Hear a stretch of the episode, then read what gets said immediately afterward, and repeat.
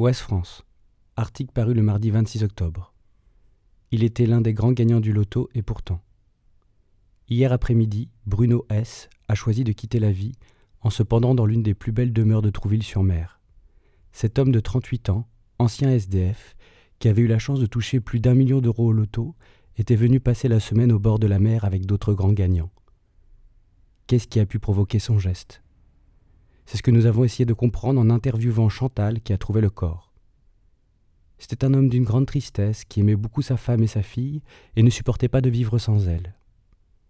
Bruno était en effet séparé d'elle depuis plusieurs années, celle-ci n'étant réapparue que depuis quelques mois après son gain au loto. Magie de l'argent, mirage aussi peut-être, Bruno aura espéré retrouver l'amour en vain. Arrangement pratique et financier, intérêt mal placé, la pilule s'est avérée amère et l'argent n'a pas suffi à redonner le goût de vivre à Bruno. Lui qui avait enduré les souffrances de la rue n'aura pas survécu aux cruelles déceptions des derniers mois. Nous avons contacté la Française des Jeux qui a déclaré Nous sommes très tristes de ce qui est arrivé, mais nous déclinons toute responsabilité. Cet homme était fragile et s'est vu proposer un suivi psychologique personnalisé comme tous nos grands gagnants. Peut-être aurait-il fallu plus pour celui-ci? Quand? Mardi 26 octobre, 9h. Chantal abandonne. Le canapé est vieux et les ressorts l'ont martyrisé toute la nuit. Elle le laissera à son fils avec la maison en lui conseillant de s'en débarrasser. De toute façon, Caroline jettera tous les meubles de sa belle-mère, pas assez chic pour elle. Elle se lève, sort récupérer le journal dans la boîte aux lettres, puis se sert son petit déjeuner. Elle parcourt les nouvelles, les locales d'abord, ses préférées, en avalant ses céréales.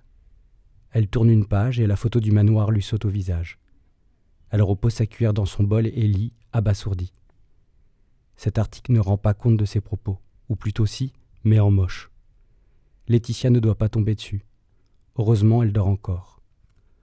Lorsqu'ils ont quitté le manoir la veille, Chantal a insisté pour qu'ils dînent dans une crêperie du centre-ville. Ils ont passé une soirée pas si mauvaise étant donné les circonstances. Les crêpes étaient bonnes et ils ont tous bu beaucoup de cidre, sauf Arnaud parce qu'il conduisait. Chantal aussi, mais elle s'en moquait, la journée ne pouvait plus rien réserver de mauvais. Elles sont rentrées ensemble avec Laetitia et Violette, à qui elle a offert l'hospitalité. La petite est montée se coucher tandis que Laetitia et Chantal s'installaient à la cuisine. Moment d'intimité autour d'une tasse de thé. À trois heures du matin, elles ont rendu les armes et ont rejoint leur couette. Laetitia à l'étage avec sa fille et Chantal sur le canapé dans le salon. Elle s'en veut. Ce qu'elle a pu être gourde, elle se mettrait des claques. Pour un journaliste, un scoop est un scoop.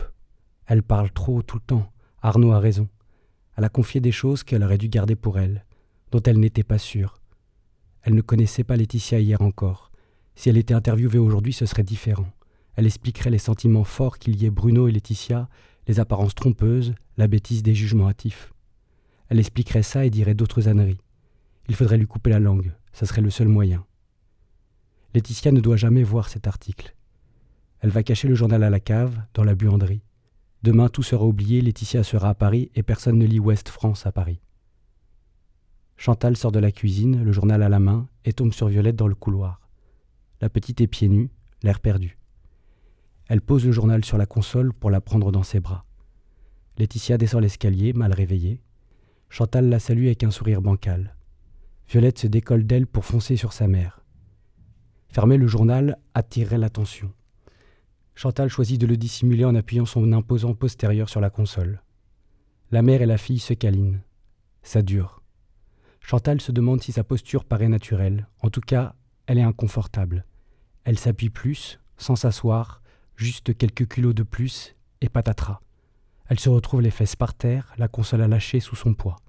Laetitia se précipite pour l'aider à se relever. Chantal est secouée, elle tangue sur ses jambes. Violette, aide-moi à la soutenir jusqu'à la cuisine. La petite tend le journal à sa mère. Plus tard, ce n'est pas le moment. Violette insiste en regardant Chantal d'un air méchant. Celle-ci aimerait s'évanouir pour échapper à la scène suivante. Elle se contente de gémir et de se toucher les cheveux. Laetitia lit et relit. La phrase de Chantal citée dans l'article n'est pas excessivement venimeuse, contrairement aux propos du journaliste. Elle passe pour une personne cupide et sans cœur. Elle n'est pas comme ça. Elle a quitté Bruno et alors? Beaucoup de gens se quittent chaque jour, c'est la vie. Son homme a chuté plus violemment que les autres. Est-ce que ça l'obligeait à renoncer à sa rupture? Elle ne l'a pas abandonné, elle a essayé de l'aider. Elle ne veut pas être jugée et elle intime à Chantal de se taire. Elle ne lui en veut pas, elle encaisse. Elle s'installe pour le petit déjeuner. Violette ne veut pas de chocolat chaud, elle n'en boira plus jamais. Laetitia ne comprend pas.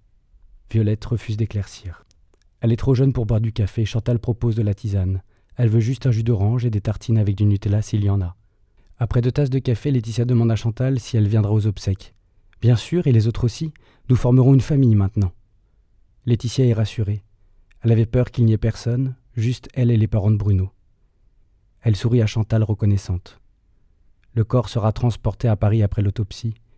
Elle ne comprend pas pourquoi il y a cette autopsie. Il s'est suicidé, c'est évident.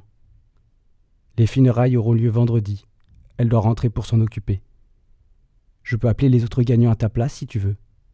Hier, Chantal n'en avait pas le courage, mais maintenant, elle ferait n'importe quoi pour se racheter.